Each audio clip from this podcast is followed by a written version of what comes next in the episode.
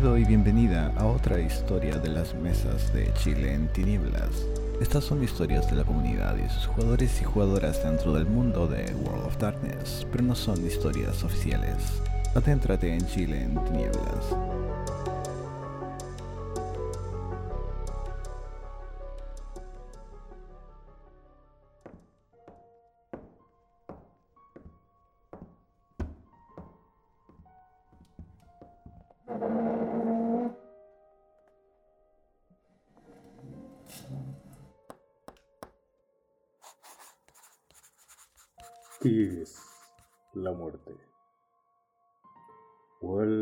Realmente su naturaleza?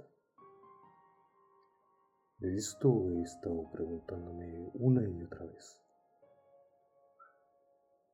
Como vástago, cainita o todos esos títulos que me dan lo único que realmente me ha importado es documentar la verdadera naturaleza de la muerte. En su momento tenía una familia, una orgullosa familia. Ahora esa familia se ha extendido. Es difícil para mí entender ese tipo de situaciones. Considerando que nunca tuve problemas con la familia, incluso cuando en ese tiempo era simplemente un mortal. Los Hécatas en Santiago, los necromantes en Santiago, aquellos que hemos decidido investigar realmente nuestro dominio sobre la muerte, hemos sido constantemente ignorados en la región, tanto por la camarilla como por los anarquistas.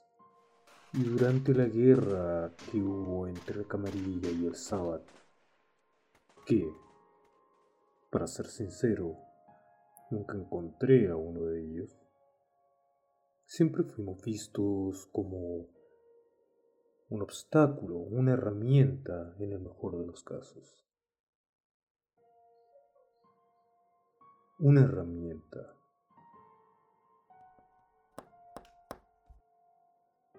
Ahora debo escribir y documentar los elementos que han sido fundamentales para el avance de esta organización.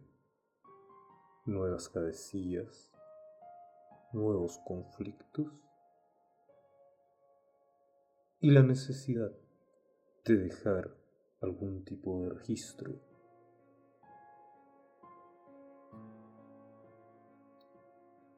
Debo admitir que escribir con pluma tiene una cierta gracia. Las tradiciones, la forma de transmitir conocimiento se ha ido perdiendo y hay ciertas técnicas que permitirán que solamente la gente que tiene algún conocimiento de lo que yace más allá pueda ver, leer y escuchar las voces de este pergamino. Debo contarles sobre cómo comenzó todo esto. Hace muchos años, y realmente nadie podría decirnos cuándo exactamente, un grupo de criaturas, probablemente compuestas según mis conjeturas, de humanos con habilidades especiales, y de gran parte de nuestra familia, lideradas por una antigua vampiresa muy poderosa con una fascinación que nunca podría entender, dado que era casi una obsesión sobrenatural por la muerte, tomaron los fragmentos de un artefacto muy poderoso, lleno de mucha energía, lleno de mucho odio, lleno de mucha muerte. Todos han escuchado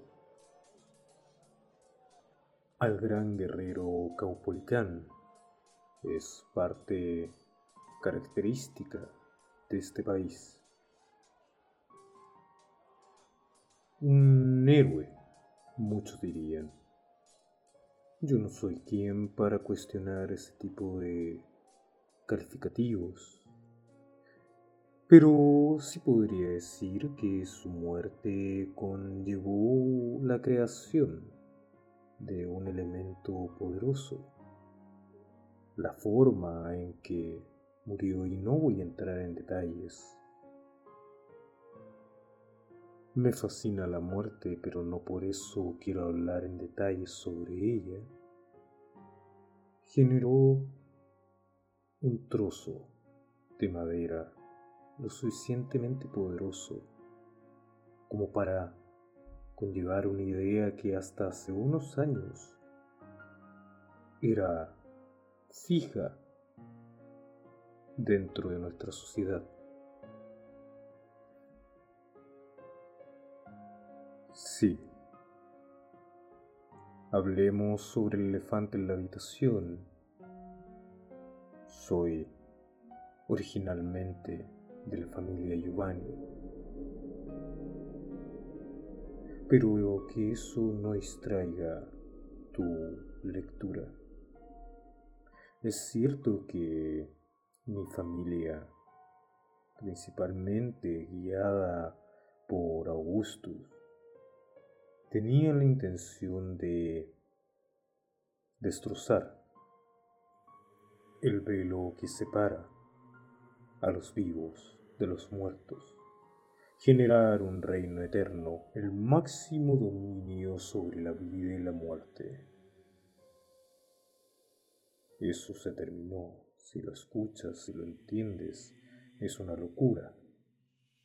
Es traer básicamente el apocalipsis sobre la tierra y nada da seguridad que nosotros seamos los dioses de esa situación.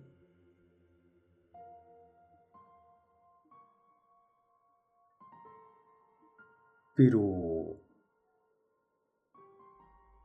Augustus y los líderes de Santiago en ese tiempo, principalmente gente del Departamento de Anatomía de la Universidad de Chile, tenían plena fe en que esto se podía lograr, pero no con medidas extremas que fue lo que hizo la vampiresa más conocida como la diosa de la muerte. Ella, junto a otros seres sobrenaturales, tomaron los restos de esta estaca, tomaron los restos de madera e imbuyeron un ejército de fantasmas en él.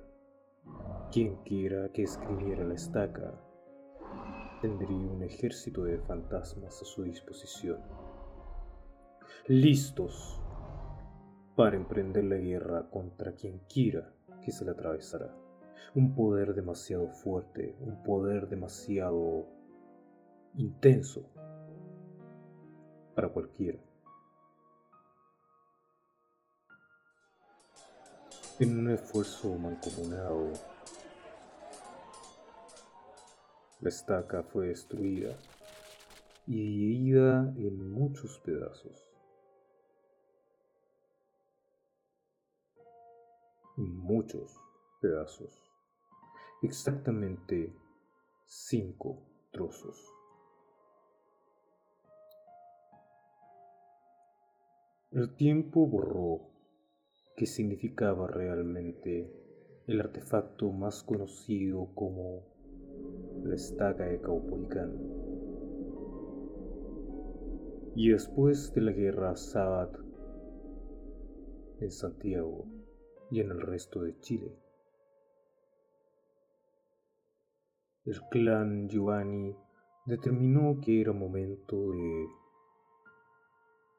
poner nuestro poderío a la par con las otras sectas. El primero de los pasos fue reunir a cada una de las líneas, a cada una de las caras de la muerte bajo una bandera única bajo la bandera de los Hécatas. De ahí en adelante hemos luchado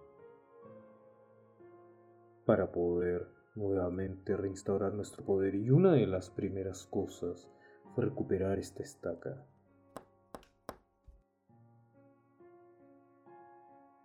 No queremos romper el velo, pero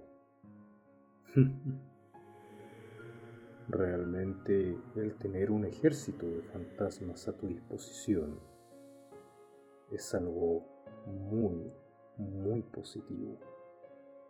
Una de las cosas que la camarilla y los anarquistas no entienden es que la no vida es más que mortales y sangre. Nosotros luchamos por lograr un entendimiento profundo y acabado sobre la muerte. Después de todo, nosotros mismos somos la definición de una paradoja, algo que no debería estar caminando, algo que no responde ni al reino de la vida ni al reino de la muerte. Somos inmunes la entropía. Somos inmunes a las leyes que rigen el resto de los reinos. Por lo que quizás en las manos de una demente como la diosa de la muerte que quería romper el velo completamente, la estaca de Caupolicán era algo complejo, al igual que si estuviera en las manos de cualquiera que no entendiera realmente su significado. Por lo que se le encargó a un grupo inexperto de la familia el recuperar todos los trozos. Primero había que identificarlos. Habían algunos que era más fácil de conseguir la camarilla tenía uno, los anarquistas habían hecho con otros. Y los ancianos, los anciani, sabían la ubicación del resto. Ojalá hubiéramos sabido eso antes de matarlos y entregarlos como sacrificio para poder aumentar las filas de la familia y poder ingresar principalmente a los Sameri a esta nuevo, este nuevo clan. Bien, los errores son errores, pero esto significó que el grupo que fue convocado tuvo que viajar más allá que simplemente a una calle en Santiago para poder recuperar la localización de la estaca. Sin mucha preparación, debo admitir. Y muchos y muchas se preguntan el por qué, y les diré el por qué. Ninguno de los líderes y las líderes de la organización en el momento, después de la serie de sacrificios, después de la serie de concesiones para que los Ekata realmente pudieran formarse como un clan. Creía realmente en esto. La estaca era algo más como una declaración de principios. Los Ekatas hemos vuelto y venimos a recuperar lo que es nuestro mostrarle a la camarilla y a los anarquistas que éramos una fuerza digna de reconocer. posicionarnos como una fuerza digna dentro de Santiago. Encontrar las estacas sería importante, pero no necesariamente indispensable. Entenderás que el controlar la muerte te da ciertas ventajas. Nadie pensó que el grupo iba a volver realmente y a volver. Fue extraño. Muy extraño. Y las historias que trajeron fueron sorprendentes.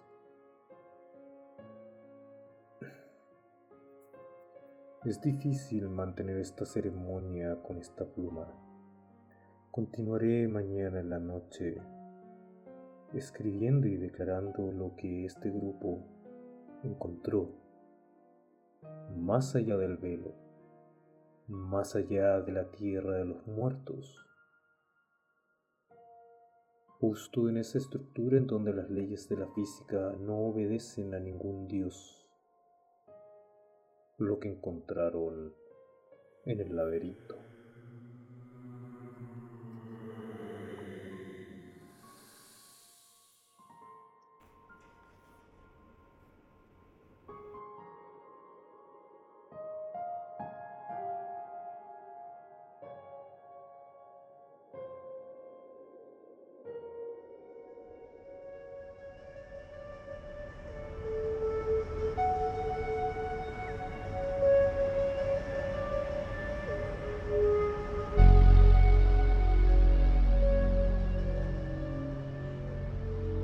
Música, intro y outro por Xband. Narrador, intro y outro Tito Lastarria.